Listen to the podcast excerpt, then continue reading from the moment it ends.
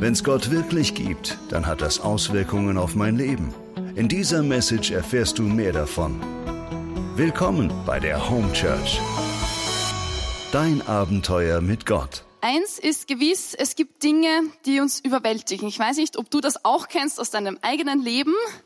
Ähm, es gibt Dinge, die uns übersteigen und die uns überwältigen und die kommen meistens genau am ungünstigsten Moment, nämlich dann, wenn wir sie überhaupt nicht brauchen können.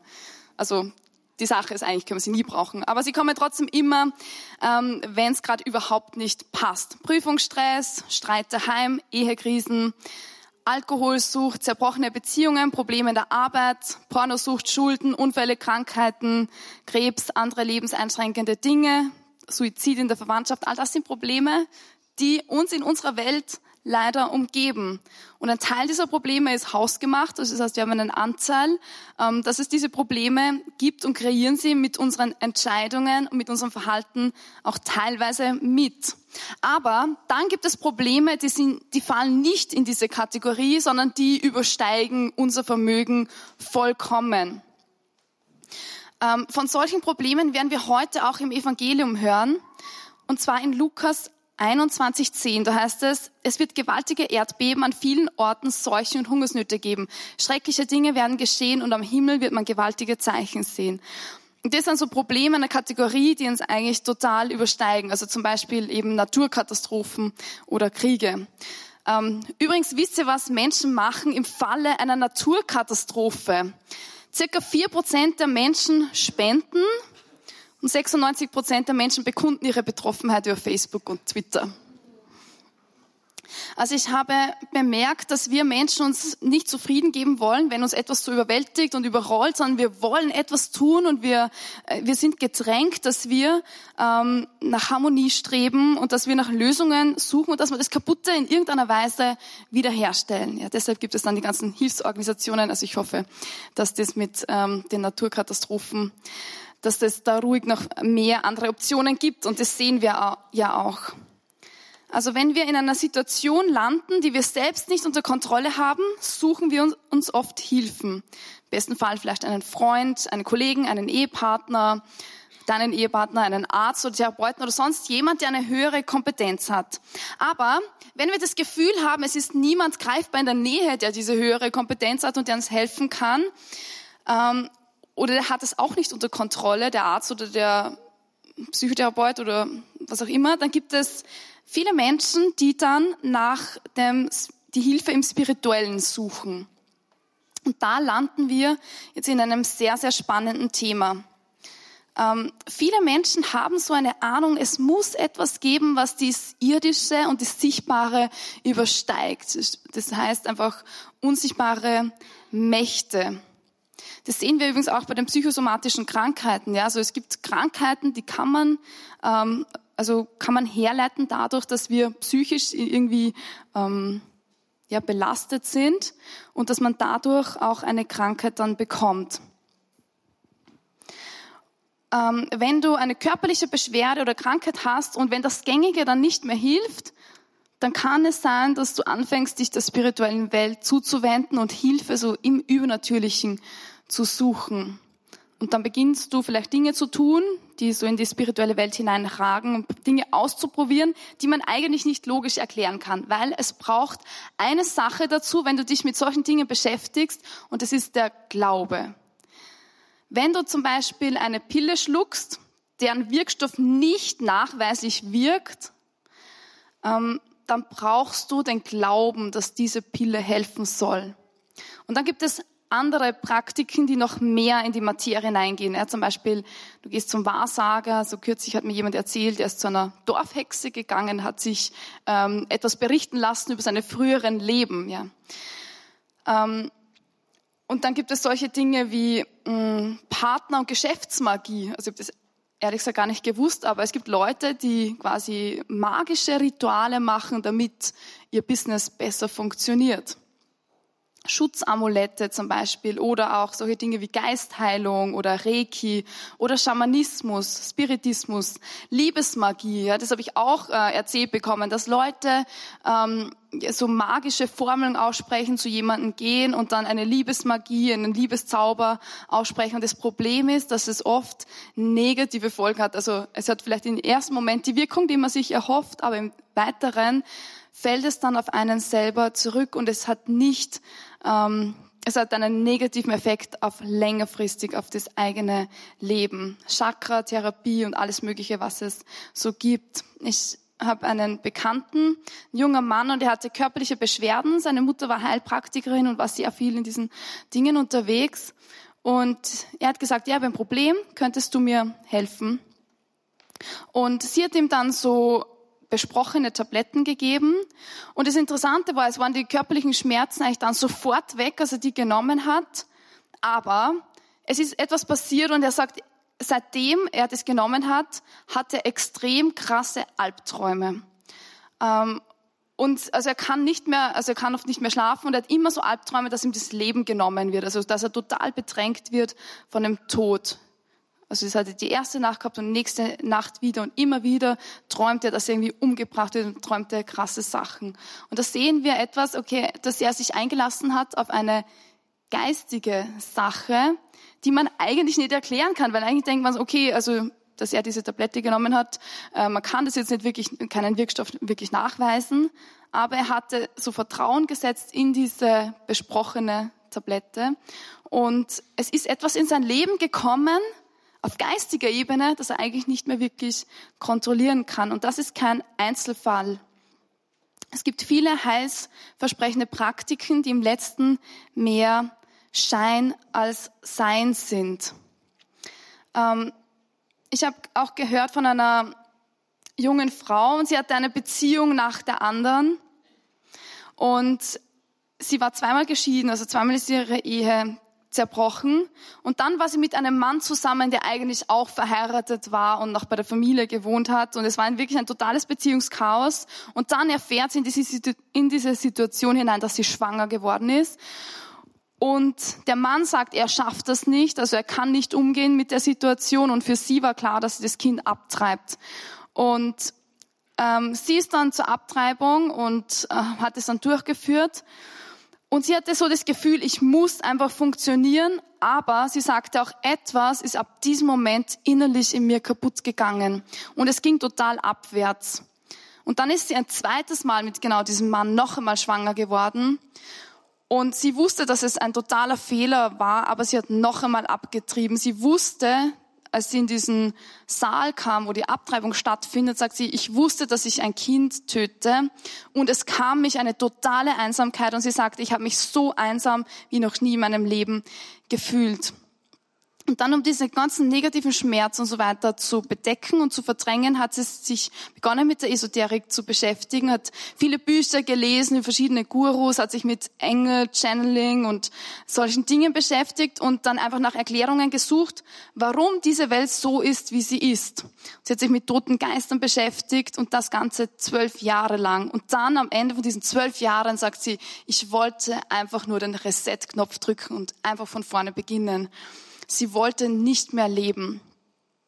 Und das Problem, was wir sehen, ist, wenn wir uns solchen Praktiken öffnen, und es zieht sich durch, dass wir uns negativen Kräften auch öffnen. Wir geben ihnen dann Raum, sodass sie Platz in unserem Leben einnehmen dürfen. Und sie bringen etwas mit, was wir nennen den Geruch des Todes etwas Negatives zieht in unser Herz an, ohne dass wir das merken, weil eigentlich wollen wir das Gute. Wir wollen, dass unsere Probleme weggehen, dass die Situationen besser werden, mit denen wir einfach so herausgefordert sind. Aber wir nehmen etwas in Kauf, ja, wir kaufen etwas ein, was wir eigentlich in Wirklichkeit keinesfalls wollen. Und es trägt im ersten vielleicht den Duft des Lebens, aber im zweiten merken wir, es stinkt nach Tod. Und das ist das Problem. So viele Menschen, die so hineinstürzen in diese Dinge, ähm, kommen mit sehr, sehr vielen Selbstmordgedanken, mit sehr vielen Albträumen, tauchen sie auf.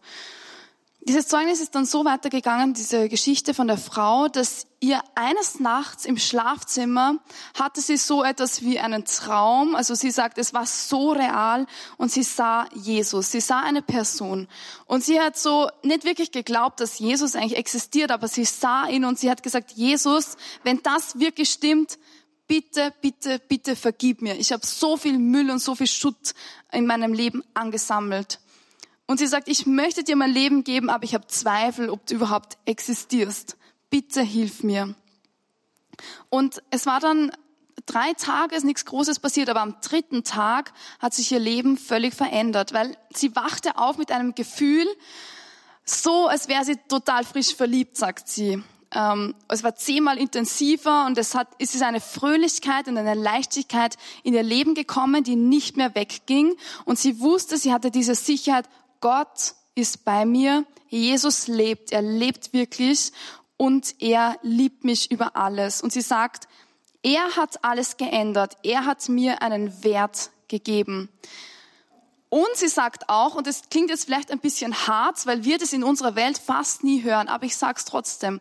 Ähm, sie sagt, ich habe gemerkt, der Teufel kämpft um mich. Es kann mir keiner sagen, dass er nicht existiert. Ich weiß, dass es ihn gibt. Sie hat all diesen negativen Geistern gedient und sie hat deshalb diese Atmosphäre des Negativen in ihr Leben gelassen und es hat so viel zerstört in ihrem Leben. Ein anderes Beispiel, ähm, ich habe äh, gehört von einem Mann, er war Druide, also ein ähm, besonderer Priester in einer ähm, keltischen Religion.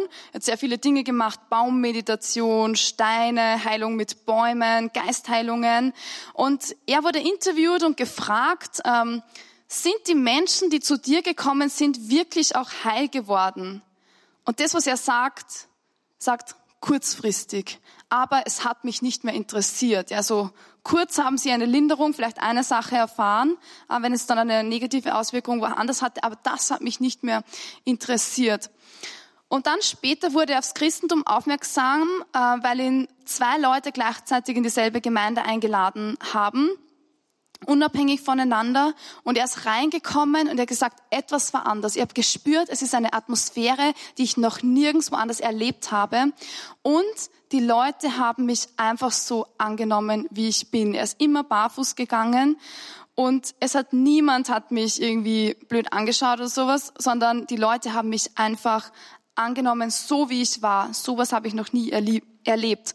Und dann hat der Lobpreis begonnen, der sagte, ähm, es war wie eine Dusche und es war, als ob mein, durch meinen ganzen Körper ein elektrischer Strom geflossen ist. Und ich hatte das Gefühl, jetzt bin ich zu Hause, jetzt bin ich angekommen.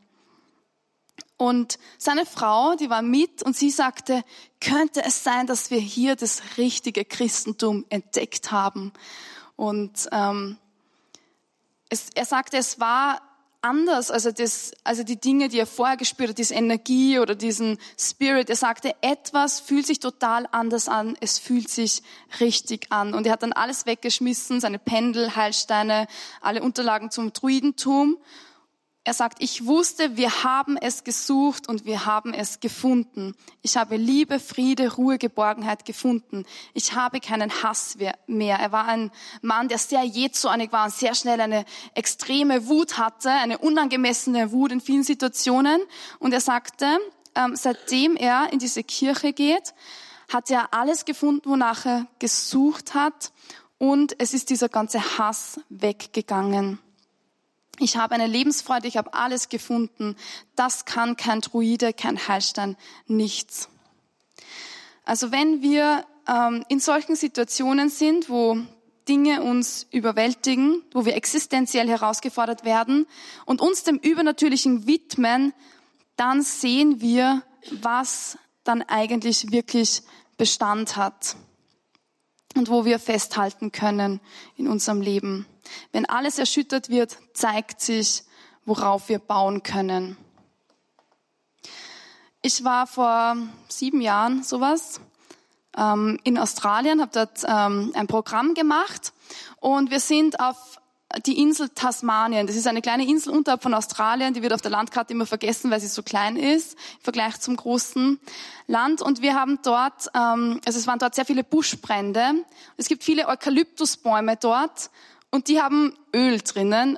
Und wenn es Buschbrände gibt, wo Eukalyptusbäume sind, dann ist das eine ziemlich krasse Sache, weil das Öl wird extrem heiß und explodiert dann. Und deshalb äh, breitet sich das Feuer extrem schnell aus. Und wir sind so durch die Landschaft gefahren und wir haben so viele Häuser gesehen, die wirklich einfach total dem Erdboden gleichgemacht worden sind. Ähm, und wir haben dann dort auch vielen Leuten geholfen, die Dinge wieder aufzubauen. Und es war krass, weil es einfach so schnell, ähm, also weil alles quasi weg, weil das Feuer alles weggefressen hat in einer extremen Geschwindigkeit. Und ähm, es war dann ein kleiner Junge und der wurde gerettet, weil er in einen Teich gegangen ist, wo Wasser war. Und er wollte eigentlich seine Gitarre unbedingt retten und er hat irgendwie zu seiner Oma gesagt, Oma, wir müssen ins Haus, wir müssen die Gitarre retten. Und sie hat gesagt, nein, du bleibst hier, ähm, weil das wird dich sonst das Leben kosten. Und sie musste ihn festhalten, weil er wollte unbedingt seine neue Gitarre ähm, retten. Und sie haben zugeschaut, wie so alles ähm, ein Fraß des Feuers geworden ist. Und es war sehr schmerzhaft, aber es hat ihm im Endeffekt das Leben gerettet. Angesichts des Todes wird uns oft klar, was wirklich Bedeutung hat. Wir können nicht auf den Besitz bauen, der uns anvertraut ist. Und genauso können wir nicht auf diese Sicherheiten bauen, worauf wir oft vertrauen, ja, auf Besitz, auf Geld, auf unseren Körper, auf unsere Gesundheit. Das alles kann morgen weg sein. Als Menschen sind wir auf Gott hingeordnet und wir merken, dass etwas in uns drinnen ist, das auf Gott hinzeigt. Wir sind im Abbild Gottes gemacht und tief in unserem Innern hat Gott sich einen Ort geschaffen, der nur ihm zugänglich ist. Das heißt, nur er kann all unsere tiefsten Sehnsüchte erfüllen. Und er hat unser Herz so gepolt, dass wir ihn suchen und erst dann absolute Erfüllung finden, wenn wir ihn in unser Herz lassen. Das ist so ähnlich wie mit einem Kompass. Oder auch, wir sind auf Gott hin geortet. Also wenn man etwas ortet, dann findet man was und dann schaut man, dass man dort, dorthin kommt. Unser Herz ortet Gott. Wir sind zu Gott unterwegs. Allerdings, das Problem ist, dass wir so oft so viele Umwege finden und falsch abbilden. So wie in den Geschichten, die wir eben gehört haben. Ähm, sehr oft gehen wir viele Umwege und öffnen dann Türen auch für fremde Götter. Ich habe äh, die Geschichte von einem Mann gehört, er war am Flughafen, wollte nach Indien fliegen und er hatte eine Schlange um den Hals und eine Ratte in der Hand und er hat ähm, gesagt, also die Polizei war bei ihm und sagte, ja, du kannst diese Tiere nicht mitnehmen im Flugzeug und er hat gesagt, ich will sie aber mitnehmen, weil sie sind meine Götter.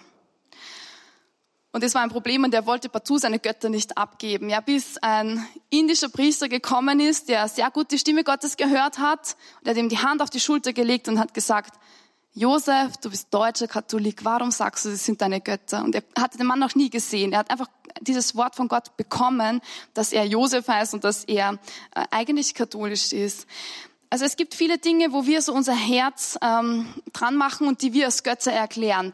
Manchmal ist es aber nicht so krass, so dass wir sagen, okay, die Schlange ist jetzt mein Gott, sondern es ist etwas subtiler.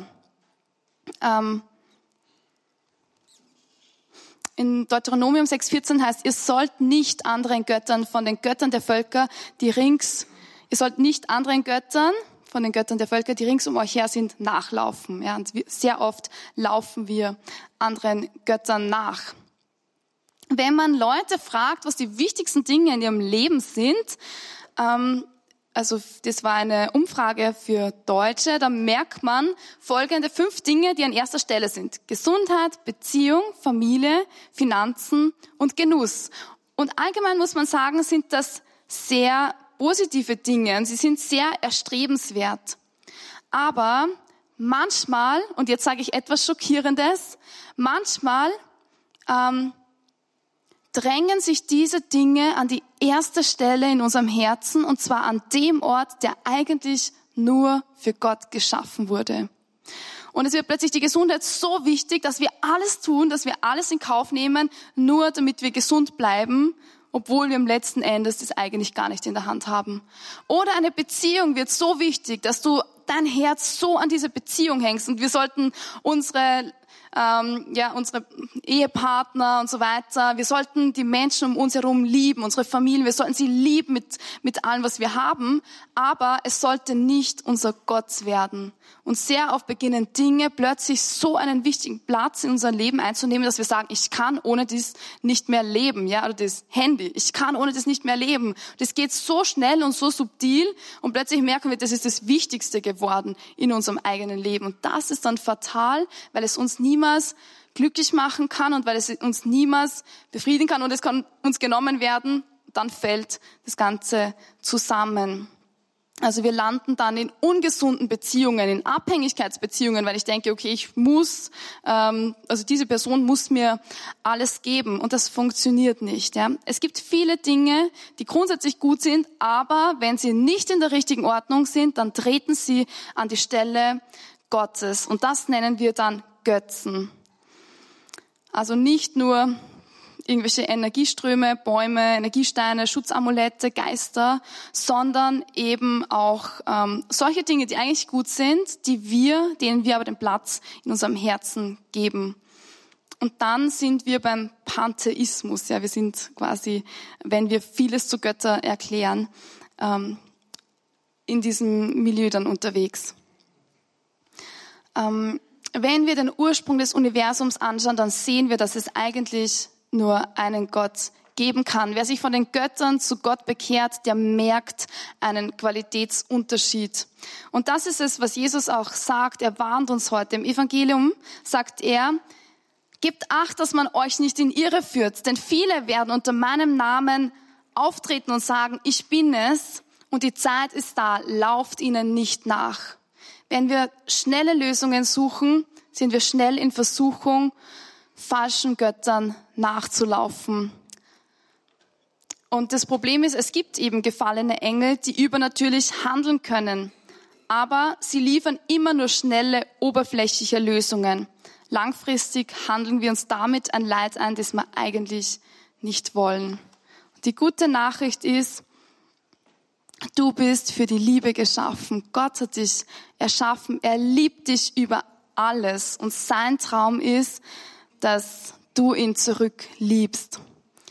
Er sagt, du sollst den Herrn, deinen Gott lieben mit ganzem Herzen, mit ganzer Seele und mit all deinen Gedanken.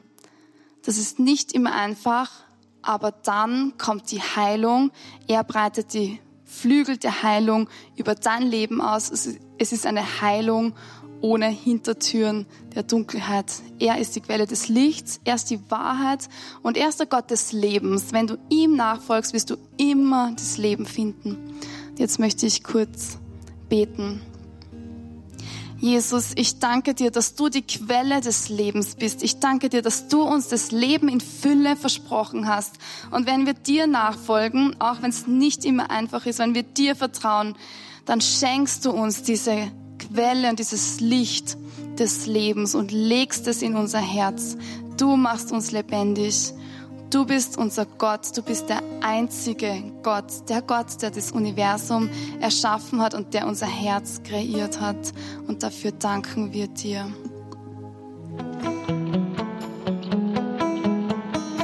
Das war die Message zum Sunday Morning. Wenn du am Reich Gottes mitbauen und uns unterstützen möchtest, dann geh auf www.home-church.cc.